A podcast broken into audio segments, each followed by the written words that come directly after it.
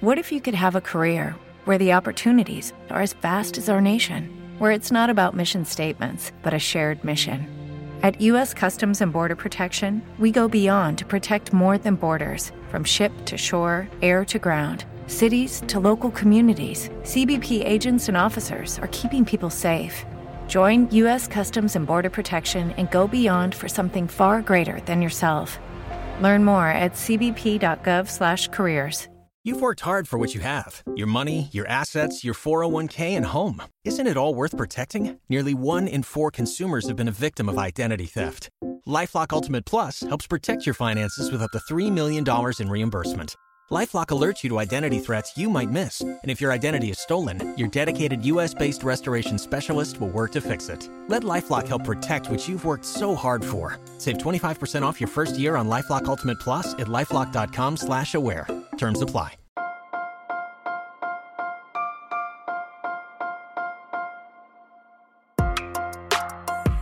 Buenos días, Madre Esfera. Buenos días, Madre Esfera, con Mónica de la Fuente. Buenos días, Madre Esfera. Bienvenidos un día más a nuestro podcast, el podcast de la comunidad de creadores de contenido sobre crianza, sobre infancia, sobre maternidad, paternidad. Todo lo que rodea a las criaturas está aquí en Madresfera. Y ya sabéis que aquí en Buenos Días Madresfera, nuestro podcast, pues intentamos acercaros todas estas temáticas eh, en formato sonoro. Llevamos ya más de 1200 episodios y, sigue habiendo temas, sigue habiendo necesidad de hablar de cosas y sigue habiendo conversaciones pendientes y charlas tan interesantes como la que eh, hoy nos va a ocupar, que además yo llevaba tiempo intentándolo, pero es que la, la vida a veces, eh, de verdad, decide que no, que tiene que ser más adelante, así que lo hemos conseguido. Mi invitada y yo hemos conseguido por fin conectar. Ella es Lola López Mondejar. Buenos días, Lola, ¿cómo estás? Muy bien, gracias por invitarme, Mónica. Es un placer charlar contigo después de haberme sumergido, no sin esfuerzo, en tu último libro, tu último ensayo, Invulnerables e Invertebrados, Mutaciones Antropológicas del Sujeto Contemporáneo, que ha publicado Anagrama Argumentos. Me he acordado mucho de ti, porque es un libro que tiene mucha tela. Eh, me lo recomendó eh, mi amigo Pablo eh, R. Coca de Oxymorons, que no sé Sí. si conoces, y Sí, sí. me lo recomendó como, "Oye, este, este libro te va a encantar, te va a encantar, y creo que tuvo, tuvo mucha esperanza en mí. como esto, esto lo vas a poder leer tú. Y yo, claro, efectivamente, mm, entré en él con muchas ganas, pero es que es muy complicado. Y me ha costado eh, pues tiempo mm, digerir, releerlo, releer ciertas páginas, varios puntos, para llegar a entrar en todo el mundo que nos planteas, porque realmente es que eh, abres aquí un montón de ventanas a los cuales nos tenemos que asomar y entender un montón de consecuencias de el mundo que nos rodea, de cómo lo ves. Así que bueno, mi idea hoy contigo es eh, intentar diseccionar un poquito eh, esta obra, cuál es el sentido fundamental, el origen de ella y las principales conclusiones para que la gente que nos escuche se quede sobre todo con la esencia y que yo os animo a que os atreváis y que le hinquéis el diente porque merece mucho la pena. Eh, atravesando la dificultad que la tiene, porque tiene mucho, mucha, em, mucho vocabulario pues más técnico, eh, científico, de estudios, eh, mm, mucha terminología eh, pues de psicoanalítica, ¿no? Y, y eso a la gran mayoría le puede perder en el camino. Dicho esto, Lola, me ha gustado mucho, ¿eh? Pues no lo parece.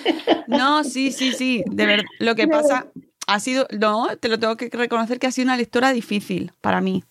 Porque además eh, tienes que dedicarle tiempo y, y atención. Y como vivimos en un mundo en el cual no tenemos tiempo ni atención, Sí, eso es verdad. Claro, entonces, y yo además tengo dos hijos muy mm, jóvenes y mm, mucho trabajo, pues encontrar el rato en el que abandonarlo todo y entrar como se te merece en tus reflexiones y en, en tus textos, eh, hay que hacerlo con... No vale ir leyendo en el autobús un rato. no es una lectura de un rato de autobús o de metro. Eso estarás de acuerdo conmigo, Lola. Bueno, hasta cierto punto, porque ahora mismo el libro lleva un año publicado y, he hecho como decenas de presentaciones, ¿no? Y mucha gente lo que me dice es que a pesar de que es un libro que efectivamente tiene unos términos especializados que yo he explicado, que los he explicado en el propio texto, ¿no? O en las notas a pie, que, que, es un libro ameno. Mucha gente me ha dicho, se nota que eres narradora, porque parece que lo has, lo montado como un relato, ¿no? Como una epopeya, como un relato con tensión narrativa, y que eso estimulaba mucho la lectura, a pesar de que es un ensayo, claro. Estamos hablando de un ensayo que yo sí que quise que mostrara pues la complejidad del mundo en el que vivimos, ¿no? No, y, yo agradezco muchísimo el reto que supone eh, seguir eh, todo el hilo que nos has ido proponiendo durante toda la lectura, porque em, eh, realmente es un, es un, reto intelectual, es decir, es un reto mantenerte, mantener la atención, entender, seguir, entender también las, las, alusiones que haces, que las referencias, que son muchas. Eh, cuando encontraba alguna referencia que conocía, era como, ay, sí, este, este libro me lo he leído. y luego, y hay una cosa muy importante que es verdad, que todo lo que todo lo alto en, desde donde está la teoría nos lo bajas en muchas ocasiones a conceptos mucho más materiales, mucho más asimilables, mucho más cercanos. Y ahí es donde nos vamos aferrando para ir, ah, pues sí, es verdad, esto, este concepto que era muchísimo más difícil de, materializar y de entender, lo veo aquí, ¿no? Eh, con lo cual yo te agradezco. Tiene que haber sido una labor de trabajo muy intensa este, este libro. Sí, ha sido larga la elaboración, pero por ejemplo, hay también un apoyo que yo creo que lo hace ameno y, y, más accesible para el lector que no esté muy acostumbrado al ensayo. Y es un, es un libro muy interdisciplinar, donde no, no es un libro de, de psicoanálisis, no, en absoluto. Es un ensayo que bebe pues de muchos emergentes de nuestro tiempo, ¿verdad? Las películas, por ejemplo, series de televisión, literatura, sociología, filosofía y psicoanálisis.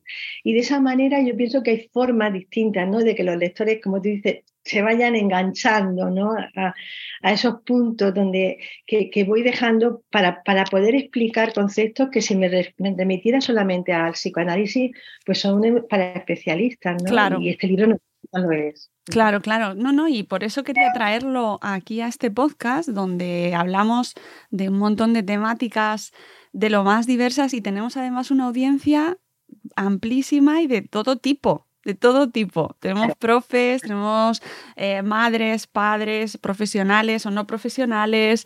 Em, tenemos una, audiencia muy eh, heterodoxa y, y, por eso me apetecía mucho acercar eh, tu libro y esta lectura a todo este tipo de, oyentes porque creo, sinceramente, que no es un libro eh, difícil en el sentido de que no lo puedan llegar a entender. Es difícil porque exige, exige eh, meterte en él y bucear en él, algo a lo que cada vez estamos menos acostumbrados, tengo que decir.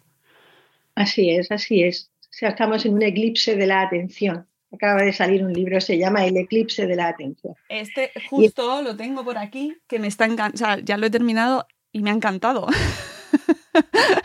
y es que no puede ser más certero porque estamos todos eh, muy, con una capacidad de concentración eh, muy complicada y efectivamente eh, ponerte a estudiar una disciplina o a preparar un ensayo eh, requiere una capacidad de concentración que, cada vez está más dispersa y una lectura mm, sopesada, tomando notas, que a mí es como me gusta hacer, tomar notas, ir hacia atrás, repasar. Yo, yo lo tengo el libro subrayadito. No sé si serás de las que odias que subrayen tus libros, pero yo, mira, lo tengo, vamos. Me encanta, a mí me encanta, yo lo hago igual. En los márgenes, detrás, por todas partes. Sí, sí, a mis hijos les van a quedar unos libros preciosos. y escribo palabras y los subrayo y, les pongo pegatinitas y, quiero que, pues eso, que la gente eh, no se asuste de los conceptos porque realmente es un libro que, una vez bajas y una vez mm, entiendes eh, de lo que estamos hablando es eh, nos, afecta a todos. Hablas de mm, una sociedad en la que estamos todos inmersos y de unas características de esa sociedad que ahora iremos viendo cuáles son y que os iréis reconociendo. Tengo que decir que lamentablemente, porque muy esperanzador no es. Vamos, es un libro que hace un diagnóstico, un diagnóstico, y el diagnóstico esperanzador no es, es, es, otro paso, ¿no?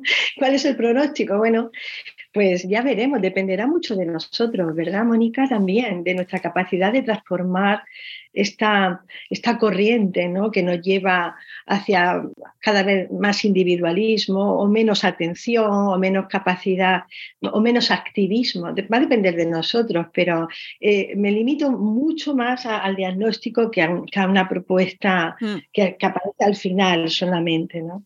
Mm. Eh, cuéntame un poco, bueno, voy a, voy a leeros la biografía de Lola, que siempre me gusta leer la que acompaña a cada libro. Eh, Lola López Mondéjar es psicoanalista, ensayista y escritora, conferenciante invitada en distintas universidades y asociaciones psicoanalíticas españolas y extranjeras. Ha publicado varios ensayos y obras de ficción. Entre las últimas destacan novelas Mi amor desgraciado, en el 2010 finalista del premio 22, mm, premio de narrativa Torrente Ballester, la primera vez que no te quiero del 2013 cada noche, cada noche del 2016, y los libros de relatos El pensamiento mudo de los peces de 2008, Lazos de sangre 2012 y Qué mundo tan maravilloso del 2018. Colabora habitualmente con artículos de opinión en distintos medios y mantiene desde 2014 un taller de escritura creativa presencial y online. Y en estas eh, publicas Invulnerables e Invertebrados. Empecemos por el título, si te parece. Y bueno, me encanta la portada. O sea, mm, me puede gustar más esta portada. Me encanta. ¿Por qué la elegiste? ¿O fue cosa de la editorial? No, no, no. La elegí yo porque como dices, el libro ha sido un libro muy elaborado y como cuatro años, no, tres años antes de la publicación, me invitaron a un workshop, a un seminario donde estaba Marina Núñez, la artista que, es autora de la portada. Y hablé yo sobre, ya estaba yo pensando en los invulnerables y luego ella exponía su obra, hablaba sobre su obra y digamos que nos encantamos mutuamente. Al terminar, Marina me dijo, ¿cómo me gusta lo que dice mi obra? Tiene mucho que ver con esto y entonces yo le dije, mira, si se publica algún día el libro, la portada la, vamos a hacer con, algo tuyo. Y, tiempo después, cuando Anagrama compró el libro, me preguntan, ¿tienes alguna predilección para la portada? Y digo, pues sí que tengo, tengo esta. Y Marina estuvo encantada, a ellos les encantó, a mis editores de Anagrama les encantó. Fue como un consenso inmediato porque yo pienso que es una, un descubrimiento feliz, ¿no? La, portada. No puedo estar más de acuerdo, es que me encanta. O sea, es, bella y a la vez acompaña muy bien a, lo que nos vas contando durante todo el libro. Vamos, la celebro totalmente la decisión. Cuéntanos eh, por qué invulnerables e invertebrados. Mira, el libro parte de, una observación en la clínica que yo tenía con los pacientes, digamos, y que compartía con, colegas. Cuando, cuando estuvimos ahí en la pandemia todos encerrados, que hacíamos mucho Zoom ¿no? para conversar. Y, y, y yo decía, oye, vosotros estáis viendo esto, sí. Y entonces lo que estábamos viendo era que llegaban pues personas que tenían una eh, que tenían básicamente malestares de, angustia, una angustia sin representación, sin historia, con mucha incapacidad para atribuir el, sufrimiento que tenía a causas biográficas, a su propia vida, y, como mm, personas que eran distintas a los pacientes que habíamos visto antes. Entonces nos preguntábamos sobre todo esto y, intenté darle una respuesta, ¿no? ¿Qué, estaba pasando? Y entonces pensé que este concepto de invulnerables tiene que ver con, cómo se construye eh, la individualidad en nuestros tiempos, en, estos tiempos contemporáneos, cómo se construye, cómo nos vamos construyendo. y, pensaba y me di cuenta que estas personas llegaban así porque ante este incremento atroz, digamos, de la incertidumbre, que nuestro mundo procura, de la precariedad, de la, de la deslocalización, de la exigencia de que no te vincules demasiado porque vas a tener que estar eh, como un nómada, ¿no? deambulando por el mundo laboral, donde los ejes de la identidad se estaban dinamitando porque ya nadie es toda la vida ingeniero, sino que tiene que hacer esto, lo otro. Que en ese mundo una forma que tenían los sujetos mejor adaptados, podríamos decir, era construir una fantasía de invulnerabilidad, era sentirse invulnerable, negar, negar internamente la debilidad, la fragilidad e identificarse con los aspectos como más potentes de sí mismos, ¿no? Y por eso le llamé invulnerables. Y, y eso traía consigo una, lo que llamé invertebrados, pues trae de la mano la, negación de la moral, de alguna manera. Para, mantenernos invulnerables no podemos tener conflictos morales, porque el conflicto moral apunta a la fragilidad. Entonces los invulnerables se convierten en invertebrados, ¿no? No hay un eje moral que guíe su conducta porque el principal mecanismo que utilizan para estar confortablemente en el mundo, podríamos decir, entre, comillas, es la disociación, es separar lo malo, por ejemplo, hay un abandono, hay una pérdida, la, clausuro inmediatamente, la separo de mí, la encierro, yo digo, en un sótano, no bajo llave, y me olvido de ella, no hago duelo, no, no, no, no lloro, sino que actúo, voy hacia adelante en una carrera, ¿verdad?, que me devuelve la potencia que esa pérdida me ha mermado. Y, para eso, pues, puedo ser puedo, tengo que aceptar quizás cierta deslealtad, cierta infidelidad, si quiere, cierta, no, mucha falta de compromiso en los vínculos que establezco con los otros. De ahí lo de invertebrados. Em, todo esa, eh, con esos dos conceptos nos vas introduciendo en ciertos, bueno, en diferentes mm, formas en las que se manifiestan eh, esa invulnerabilidad, esa supuesta invulnerabilidad y que supone para nosotros y, mm, en manifestaciones y en, y en cómo eh, el mundo en el que estamos hoy lo potencia también. Por ejemplo, el tema de las de, qué papel tienen en esa invulnerabilidad eh, y esa, esa, ser invertebrado las tecnologías, por ejemplo. Las tecnologías han sido fundamentales. Quiero decir, el concepto de mutación antropológica lo introduce Pasolini en los años 70 con la televisión que es una tecnología, hoy pensamos menor, casi de, niño, ¿no? Y, que estaba en nuestras vidas, pero estaba en nuestras vidas a, libre elección, podríamos decir. Nosotros poníamos y apagábamos la televisión. Hoy, imagínate que entonces Pasolini advirtió que sus contemporáneos empezaban a tener estos ingredientes que yo estoy diciendo, ¿no? A homogeneizarse mucho entre ellos, a, tener una capacidad cognitiva cada vez más superficial, la dificultad en la atención que, estamos observando hoy de manera masiva, y, él, ya habló de una mutación antropológica en ese sentido lo que han pasado con las tecnologías, que ha sido una, una tecnología que se ha difundido en un tiempo récord en la historia de la humanidad. Otras tecnologías como el fuego, la escritura, tardaron siglos y, bueno, y, cientos de años, en el caso del fuego, en difundirse. Y sin embargo, los teléfonos móviles en 30 años han adquirido una presencia eh, eh, en todo nuestro universal. Todo, en África, en todo el mundo se usa el teléfono móvil, casi como una prótesis, ¿no? De nuestro cuerpo. Entonces, eso ha, supuesto un cambio que cada vez se está siendo más estudiado, un cambio radical, incluso en, lo que, en lo que podemos considerar la, atención humana, el mundo analógico está cambiando por la presencia del mundo digital cada vez mayor.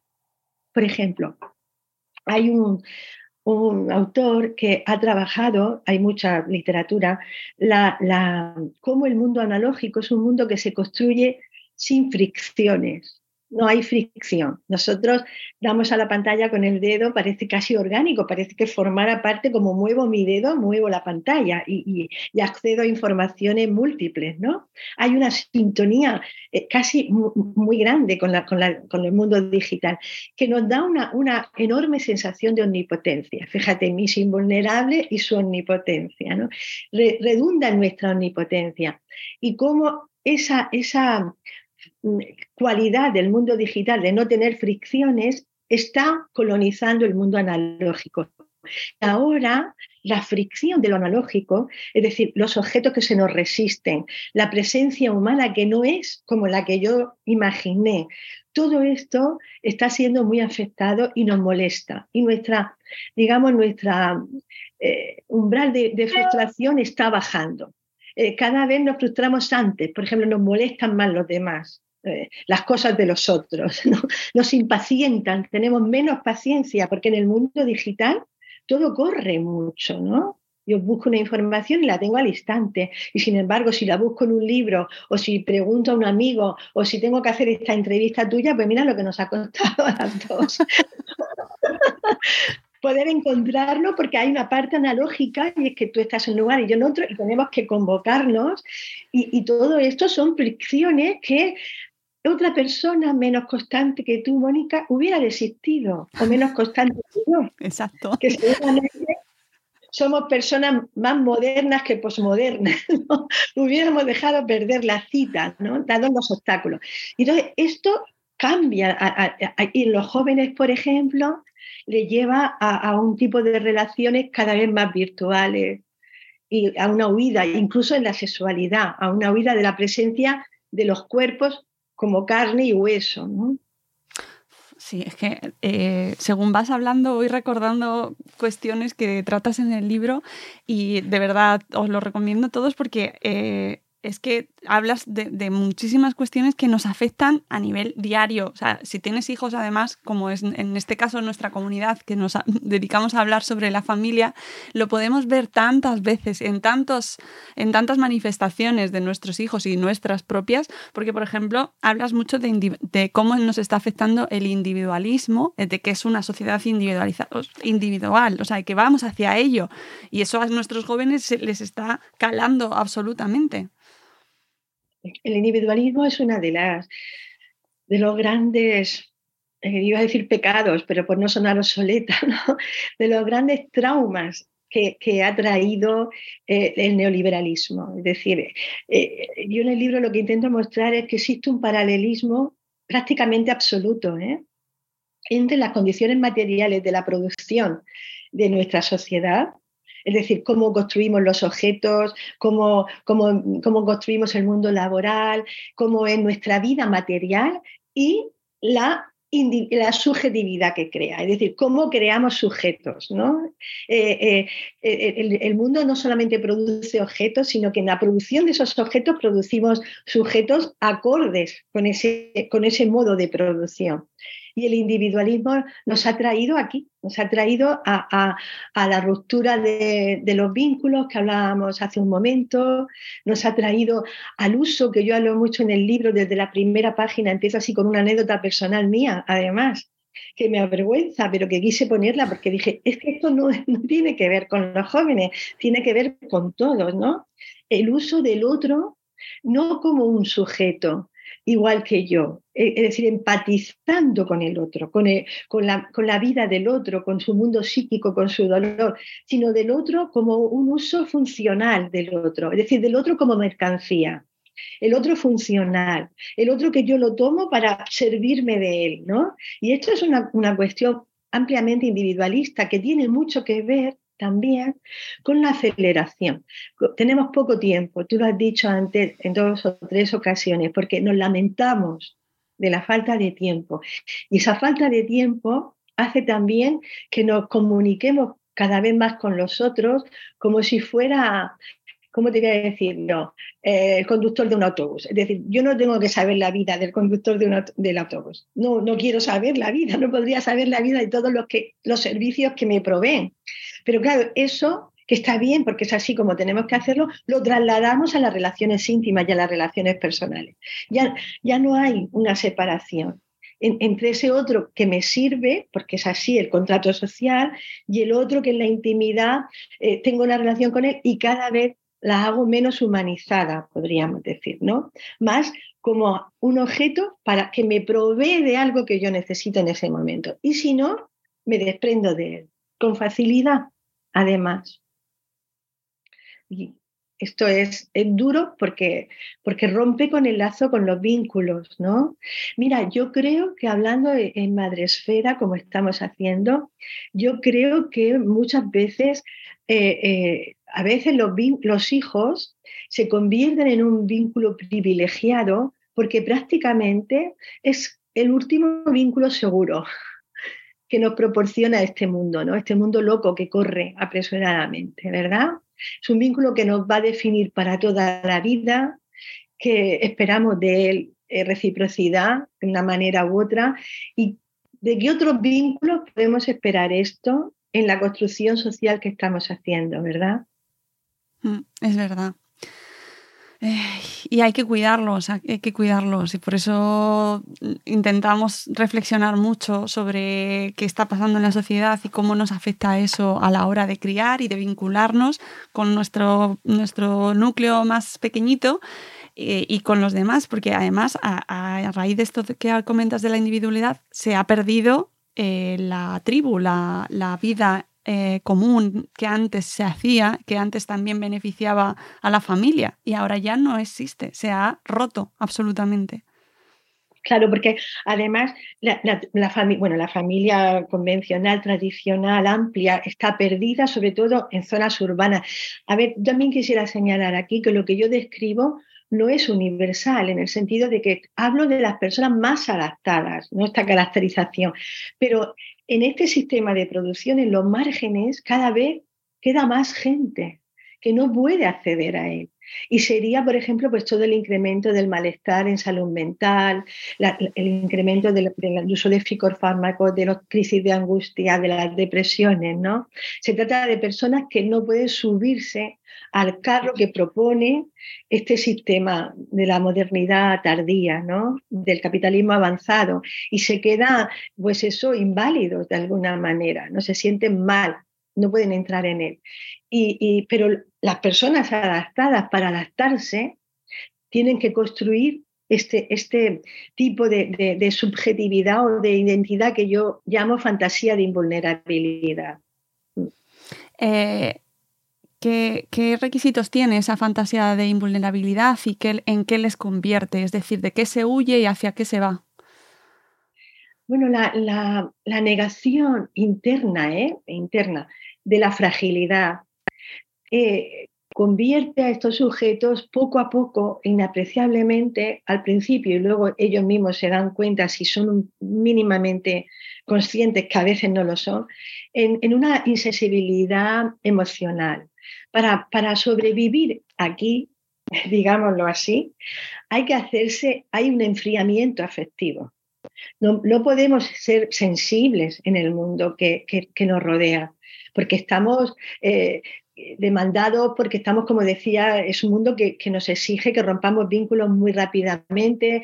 Por ejemplo, yo lo trabajo en el libro, en la aplicación de Tinder, eh, lo que llamo el modelo Tinder, ¿no? Cómo en la vida afectiva esto afecta.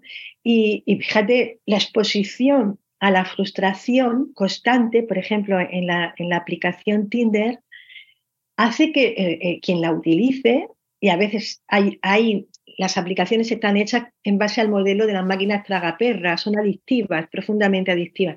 Quien las usa para no sufrir una depresión y una frustración enorme cada vez que es rechazado o no es elegido, tiene que, hacerse una coraza de algún modo, tiene que sentirse, tiene que enfriar sus expectativas que, nunca se se enfrían del todo. Y aquí hay un sesgo de género importante. Las mujeres nunca se enfrían del todo, consultan Tinder de otra manera que los hombres.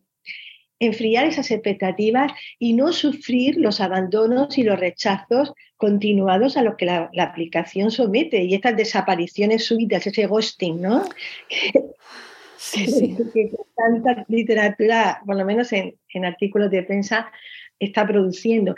hay, la consecuencia es un enfriamiento afectivo hasta el punto que, eh, unido a esa falta de moralidad que hablábamos, algunos analistas hablan de, una, de que el individuo más adaptado es el psicópata. ¿no? sí, eso, eso me parecía terrible.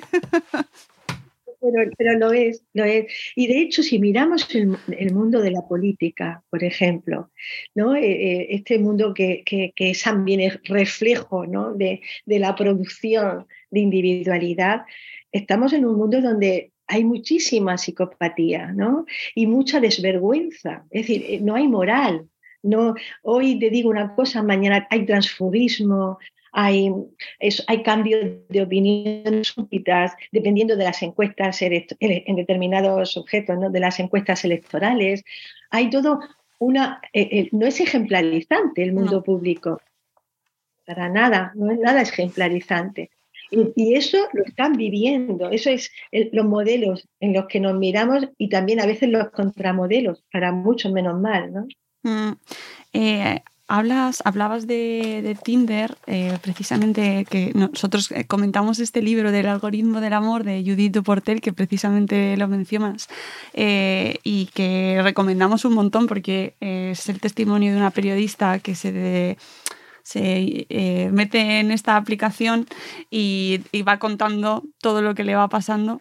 Y que a mí este tema de Tinder me parece muy curioso porque muchas de nosotras de mi generación no lo hemos llegado a utilizar nunca porque no nos ha pillado, es para las nuevas generaciones. Entonces siempre invito a nuestra audiencia a que investigue y se informe porque esto parece que es ya la manera en la que más se relacionan sexualmente, emocionalmente en mm. nuestros jóvenes y hacia esto, hacia este tipo de, de, relaciones hay, vamos, ¿no? Entonces, entenderlo, yo creo que puede ser una manera, y por eso lo que comentas también en tu libro, una manera de, de empatizar también con lo que están viviendo nuestros hijos, porque es que si no, no lo vamos a entender. Sí, yo también creo que hay que acercarse a, las lecturas como el libro de Judith Portail, que está muy bien porque además se mete en los algoritmos ocultos de, Tinder y se da cuenta que lo que apareció como una manera de, vincular a la gente, en realidad lo que hace es, es todo lo contrario, ¿no? Es frustrar y hacer mucho daño, mucho daño emocional a muchas personas. También es verdad que Tinder ha servido también y hay, hay estadísticas que a veces lo hace la propia empresa, tendrán que ser seguramente contrastadas, ¿no? Pero que ha servido también para, formar pareja. El problema, el problema no es eso, porque sería anecdótico que formara parejas. El problema es que, que mm, resulta de Tinder, ¿no? Es decir, cómo nos encontramos en una mercantilización de la vida afectiva donde Tinder, la aplicación, de una forma muy orgánica, como decía, haciendo con el dedo un movimiento, que no recuerdo cómo se llama, pero que se llama, es un catálogo de, ofertas de, de partener. De partener, eh, realmente, bueno, Tinder, Grinder en el mundo homosexual también, hay Meeting, muchas, muchas aplicaciones, pero el modelo Tinder es, el que más se ha implantado. Y es cómo se mercantiliza la vida afectiva, ¿no? Hasta el punto que eh, en algunos momentos eh, ese avatar que generamos, que construimos, lo construimos para esas plataformas también, ¿no? igual que Instagram. Seleccionamos las mejores fotos, seleccionamos el mejor perfil, fíjate, ¿no? Nuestro mejor perfil para ser reconocidos. Pero se trata de un reconocimiento que es frágil, que no es un reconocimiento real, es un reconocimiento imaginario basado exclusivamente en una imagen. Y por lo que acabamos de comentar de cómo es la caracterización de los invulnerables, si ese sujeto no es exactamente, no viene a ocupar el lugar que yo le he dado en mis expectativas, prescindo de él. Es decir, en realidad sería como lo contrario de, de un conocimiento del otro, Es decir, el otro va, se va a mantener en esta relación en tanto en cuanto ambos respondan a lo que imaginaron que eran los otros. Pero cuando haya un déficit en, en esas expectativas, rápidamente, como tengo la posibilidad de acceder a otro perfil y de fantasear que en el universo mundo hay alguien que va a encajar en, la pieza del puzzle que a mí me falta, prescindo de este y vuelvo y, voy hacia el otro. Al final, a mí me han llegado pacientes que sentían que estaban perdiendo la capacidad de amar, que sin darse cuenta llevaban 10 años enganchados con muchos contactos semanales o mensuales que no duraban nada, que enseguida que aparecía esto que Roland Barthes llamó el punto negro en la nariz, ¿no? cuando escribió fragmentos de un discurso amoroso, le llamó el punto negro en la nariz, que es el inicio de la desidealización del otro. Pero claro, en el modelo de amor anterior, podríamos decir, cuando se empezaba el otro a desidealizar, entendíamos que ahí empezábamos a conocer al otro, ¿no?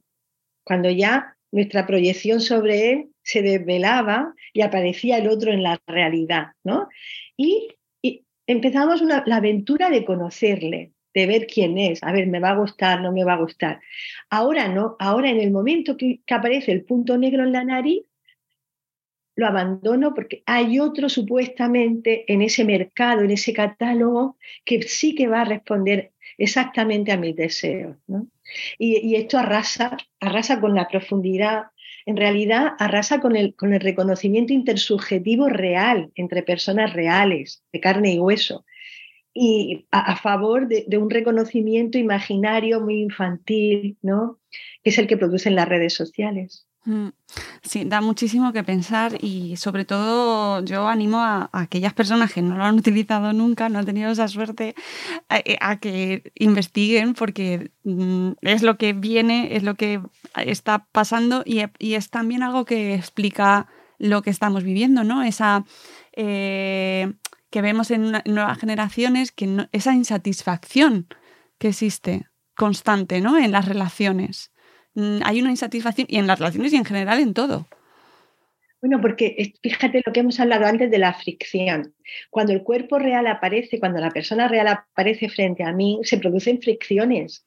Fricciones que sí o sí, no, no, no, no es una cosa que se, se dé o no. Siempre el otro me va a defraudar, en parte.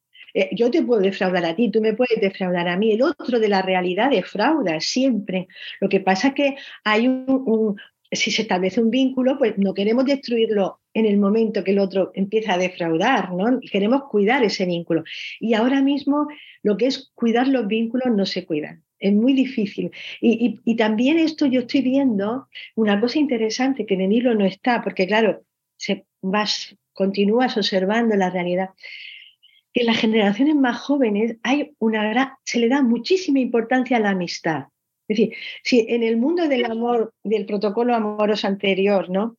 Eh, una vez que había pareja, la amistad, digamos, que pasaba a un segundo lugar, ahora las jóvenes y los jóvenes, los amigos, no se abandonan nunca. Es decir, se siguen manteniendo porque yo creo que hay en el fondo ese lazo amistoso, fraterno, fraterno, es más fuerte y se siente más sólido que el lazo, que el lazo afectivo. Entonces, ellos mantienen pues las cenas con amigas una vez a la semana, los viajes de, ¿verdad? De, en verano que hacían cuando estaban solteras, si tienen, si tienen pareja, lo siguen manteniendo. Y me parece algo muy bonito también, no, no solo por este motivo, sino porque también me parece que, que poner en la pareja como se pretendía antes, y esto es una crítica rotunda ¿no? a ese amor romántico de la media naranja, el 100% de la satisfacción es un grave error, es un grave error. Y ahora en la pareja no se pone tanto el 100% de la, de la satisfacción personal, sino que se va distribuyendo eh, en varios, ¿no? Pero la insatisfacción afectiva viene de este modelo, gran parte. Hay una parte muy interesante eh, que, me, que, me, llamó mucho la atención de tu libro, que es la, la parte en la que comentas eh, cómo la visión de los cuerpos eh, em, pues está cambiando o, o cómo está afectando esta, esta fantasía de invulnerabilidad en algo como, por ejemplo, la gordofobia. Sí. Que es un tema que me parece muy interesante porque eh, puede parecer incluso hasta, hasta mm, mm, que habrá mucha gente que no esté de acuerdo contigo, porque parece eh, como mm, polémico, ¿no? Por así decirlo. es un tema polémico y yo me ando con pies de plomo. En ya me imagino en el comienzo del capítulo, ¿no? Porque eh, yo no, soy una persona que tenga gordofobia, pero sí que tengo eh, fobia a, no complejizar las cosas, ¿no? No me gusta que las cosas... Me parece que es un problema de nuestro... La ausencia de pensamiento crítico, la ausencia de profundidad, es un problema en este mundo que yo reflejo en el libro, ¿no? Entonces, pretendo ir más allá de lo que sería la, la evidencia, ¿no? Y entonces yo trabajo el tema de la obesidad mórbida o de las obesidades, porque no trabajo con mucha prudencia en el libro porque hablo de que yo estoy en contra, por supuesto, de los cuerpos normativos.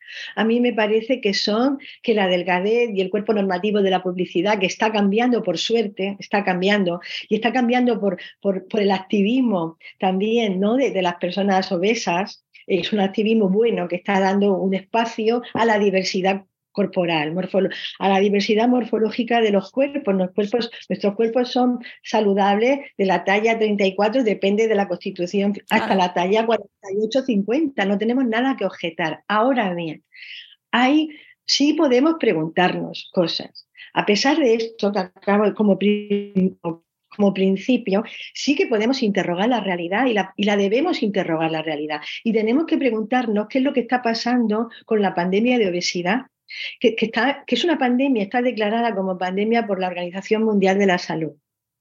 ¿Qué está pasando con eso? No podemos cerrar los ojos. Es decir, estamos haciendo una sociedad de consumidores, de consumidores cuya identidad es consumir, empobrecidos, con lo cual les obligamos prácticamente a consumir comida basura que engorda mucho.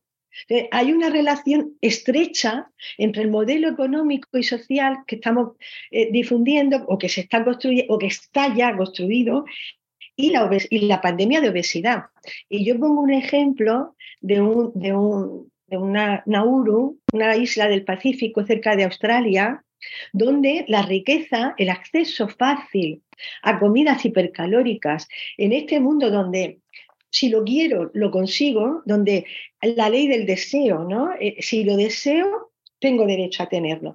Donde hay mucha dificultad para poner los límites, límites en nuestra vida, en cualquier aspecto de nuestra vida. Por ejemplo, yo creo que ahora el problema que tenemos con el cambio climático es que ningún gobierno se atreve a poner un límite y, a construir una sociedad más austera, porque todos hemos identificado felicidad con consumo.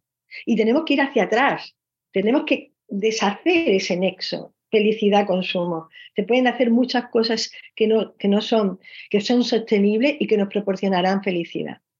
Entonces, a mí me parece que ha sido el neoliberalismo el que ha hecho un mecanismo de racionalización que hace que perdamos de vista los ideales. Y en el caso de, la, de las personas obesas, hay una literatura que, eh, bueno, el capítulo se llama Soy gorda y qué, que justifica la obesidad sin interrogar los motivos de esa, de esa obesidad. Y es ahí donde yo me, centro, ¿no? En esa, eh, soy gorda y que no pasa nada por ser gorda, sigo siendo sana. Bueno, pues no es verdad. No es verdad. Hay ah, momentáneamente sana, pero las consecuencias a largo plazo del consumo de azúcar o de, una dieta hipercalórica son enormes. Y eso cualquier endocrino y cualquier médico te lo va a decir. No estamos patologizando, pero ¿por qué bajamos los ideales y los convertimos casi en, un, mantra, ¿no? No pasa nada, no pasa nada, ¿no? O lo mismo que está pasando con el tema queer, con los, con sobre todo yo he trabajado mucho el tema, el tema queer y el tema de la, de, transexualidad. Y, y, ahí habría que diferenciar entre lo que sería una transexualidad de, de, eh, de, origen, de inicio muy precoz en la infancia, que que tiene una explicación psicoanalítica muy interesante, y lo que sería la pandemia que estamos teniendo ahora mismo de, eh, una, de, una, de, transexualidad de inicio rápido, ¿no? que serían todos los jóvenes, y qué casualidad, que básicamente son chicas, la mayoría, la gran mayoría, que de repente descubren en la pubertad o en la primera adolescencia que quieren ser que quieren ser del, otro género, ¿no? del, sexo que contrario a su sexo eh, anatómico. Y esto tiene que ver con, cuestiones sociales. Entonces, ¿por qué no podemos interrogarlo? ¿Por qué no podemos analizar cómo debe ser analizado este tipo de, eh, fenómenos sociales que de pronto aparecen ¿no? Y, que, no son, han basado antes con, las anorésicas, por ejemplo, en los 90 pasó, cómo de pronto aparecen unas figuras que se invisten de, una especie de cualidad muy cool y que cuando hay cualquier malestar identitario, cualquier angustia muy, muy típica en la adolescencia además, aparece como respuesta eres trans, ¿no? Eres transexual. Bueno, pues esto hay que, hay que debatirlo y resulta que pues se, impide prácticamente pensar. Y, si dices esto y no tienes tiempo, además como las redes, en el modelo de las redes, que son tan rápidas, no, tan, no puedes argumentar, se han perdido las subordinadas. No puedes decir esto por esto y por esto y por esto. Y por esto. Se tiene que hacerlo como, casi como eslóganes. El pensamiento se hace simple también, porque en las redes proponen un pensamiento simple. Y ahora, menos mal que esta cosa que hemos inventado, el del hilo, ¿no?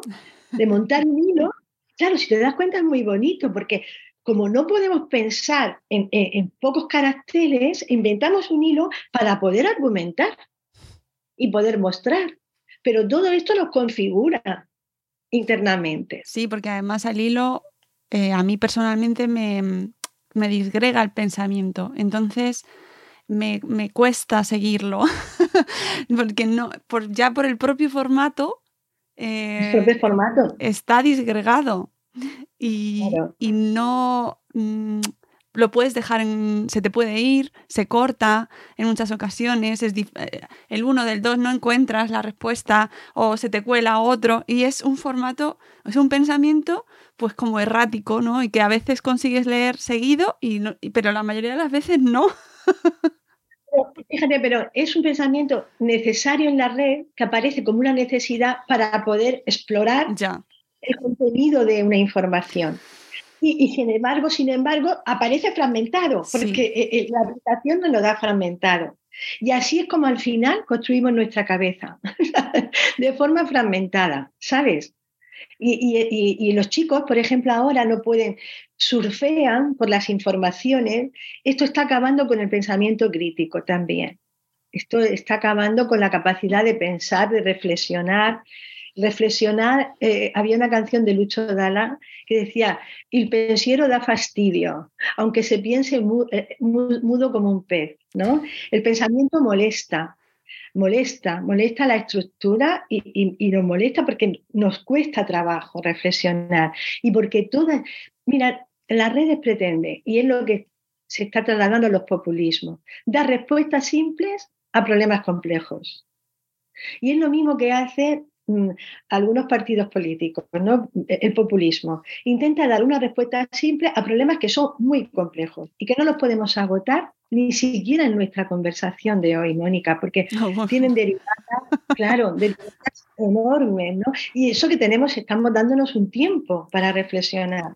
No, no, a mí me gusta dar tiempo a las, a las conversaciones y más cuando tienen tanto, tanto meollo.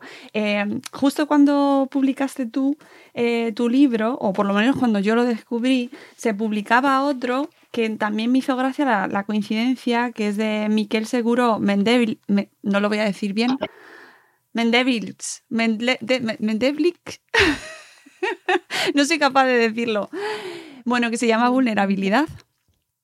Y, que me llamó la atención precisamente por la, eh, la importancia, él, él reivindica la vulnerabilidad precisamente en su libro. Y no deja de, ser al final eh, complementario a lo que tú comentas, ¿no? Es decir, estamos rechazando la vulnerabilidad como sociedad.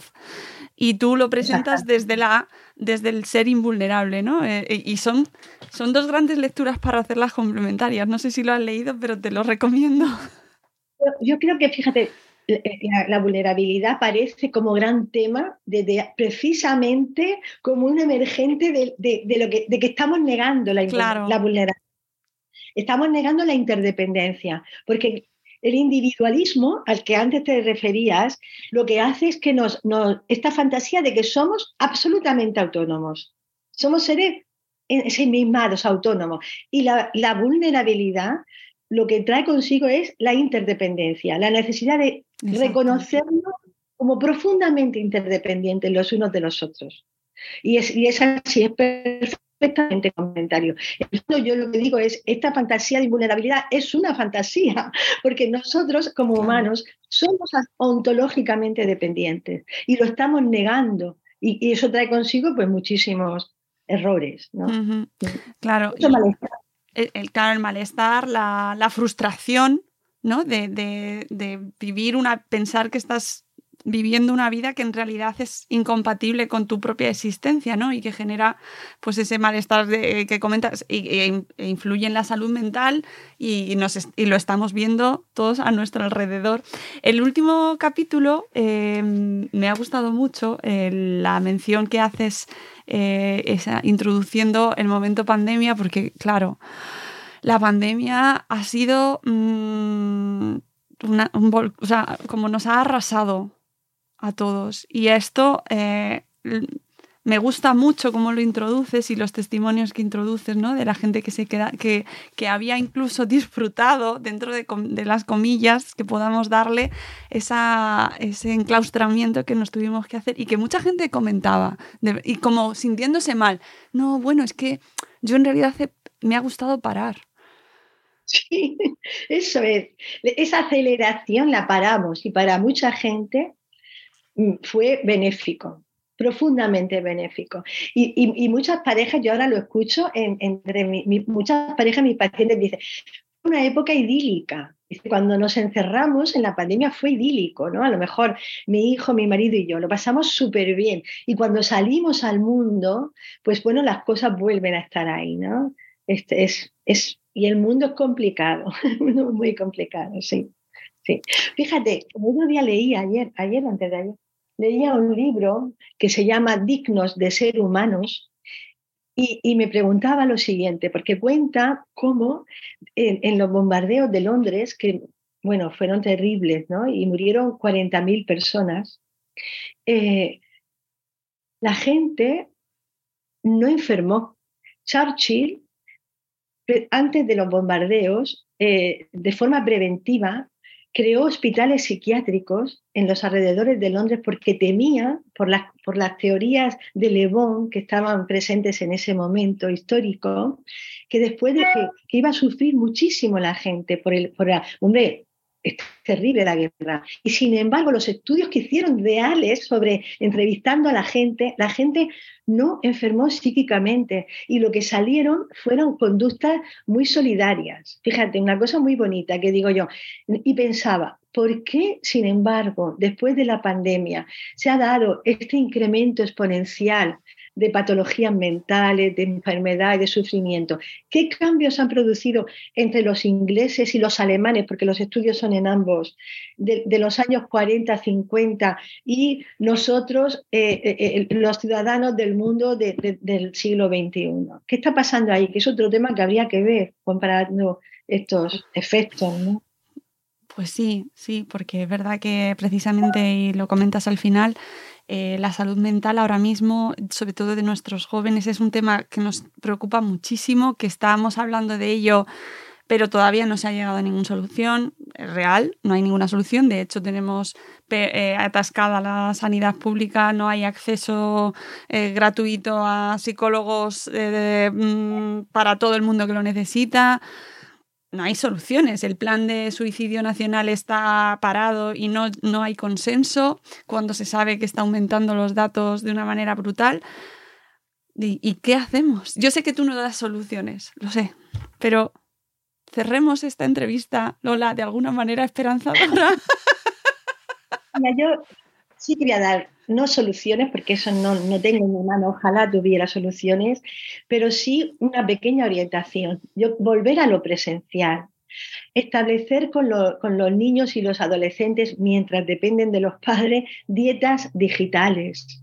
Es decir, como hacemos dietas de azúcar, o hacer que, que, nuestra vida vuelva a, a, identificar la felicidad con, el, con la presencia humana con el contacto humano, eh, todo eso y con la austeridad, que, una austeridad que no tiene por qué ser triste, sino que puede ser una, austeridad bonita, ¿no?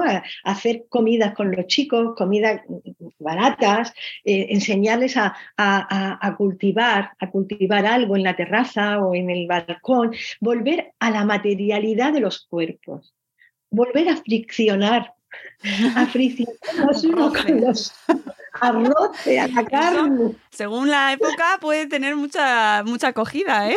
Que las hormonas... Oye, ¿crees que hay vuelta o retroceso en este camino hacia el que vamos eh, de, más individualismo, de más consumo, de, de, más virtualidad? Porque ahora se va hacia el metaverso, ahora se va hacia las diferentes dimensiones. ¿Crees que es posible mantenerlo presencial cuando la tendencia es totalmente la contraria? Pues ese, es el reto, ese es el reto, es un ideal. Yo creo que una cosa que puede ayudar sería si realmente los gobiernos mundiales se tomaran en serio una, la vuelta a una economía sostenible. Una economía sostenible sería volver a lo local, es decir, volveríamos a intentar que los trabajos estuvieran cerca de la vivienda para no usar transporte público, que lo que consumimos se cultivara en un área de 50 kilómetros, que tuviéramos relaciones a lo mejor de cambio con algunos proveedores y demás. Y yo creo que, pero todo esto es, un deseo y ojalá, ojalá que podamos volver y que eso no implique eso eh, yo creo que por eso no se toman este tipo de políticas, que no implique eh, una, tristeza, que no traiga de la mano la tristeza, que sepamos hacerlo con alegría. ¿Veis cómo al final de conceptos altos y abstractos bajamos a cuestiones que nos afectan a todos y que tenemos aquí al pie de calle? Ese era el objetivo, que era acercar tu libro a todos los que nos escuchan y que se queden con ganas de sumergirse en esta lectura, que de verdad que, es muy placentera, que te lleva a pensar mucho, que es verdad que tiene, eh, pues que, que Lola... Mm, te cuenta cosas que a lo mejor no te gustan todas, porque es verdad, nos, nos cuenta el estado en el que nos encontramos como sociedad y bonito, bonito, pues no es. Eso es así. Pero de verdad que merece la pena reflexionar y sobre todo aquellos que tenéis hijos, hijas, me parece súper interesante de cara a ver el mundo en el que estamos viviendo y en el que ellos están viviendo y cómo les está afectando a ellos especialmente, a todos, pero a ellos especialmente porque están viviendo yo creo que más intensamente el mundo digital. Mm, seguramente se irá por, barrios, pero yo creo que ellos lo están viviendo de una manera como mucho más intensa y pues solo hay que ver la manera en la que se relacionan en redes sociales, ligan, se viven en redes sociales. Totalmente, con lo cual... Es su realidad, para ellos es su realidad. Claro, entonces, eh, como no queremos que se encuentren en ese estado de o que, o que quieran, tengan esa fantasía de invulnerabilidad, os recomiendo mucho el libro de Lola López Mondejar, Invulnerables e Invertebrados, Mutaciones Antropológicas del Sujeto Contemporáneo. Lola, ha sido un placer charlar contigo, por fin. Por fin, para mí también, Mónica, un placer. Muchísimas gracias por prestarle tu atención y por este programa. Tan, tan bueno, me ha encantado. Me alegro muchísimo y, te seguiré leyendo. Eh, espero tus próximas lecturas con tiempo para dejarme yo ahí para, para que me quede pozo. Pero de verdad que te lo agradezco un montón y me ha resultado súper interesante. No, pues mira, tengo una novela hablando de lectura, y aquí me voy a hacer, he venido a hablar de mis libros. Muy bien, me encanta eso. Que se llama Mi amor desgraciado, que es una revisión del mito de Medea, donde hablo de la maternidad. ¿Oh? Sí, mucho. Quiero decir, bueno, ha sido muy citada, como eh, hablo de, la de la agresividad maternal, si quieres. ¡Temazo! Yo creo que es una novela que, bueno, tuvo el premio este Torrente Ballester, pero Mi amor desgraciado habla justamente de dos madres, de Pues dos madres. Ese me lo apunto, ese me lo apunto porque me encanta. Claro. Sí, me encanta todo eh, la- las diferentes visiones desde la literatura de la maternidad y lo que nos ayudan a entendernos y a, y a reflexionar sobre cómo, cómo somos como madres. Pues muchas gracias Lola, de verdad ha sido un placer y te seguimos leyendo. Muchísimas gracias a ti y yo escuchando. Gracias. Amigos, nos vamos, volveremos en un nuevo episodio de Buenos Días Madresfera muy pronto. Adiós.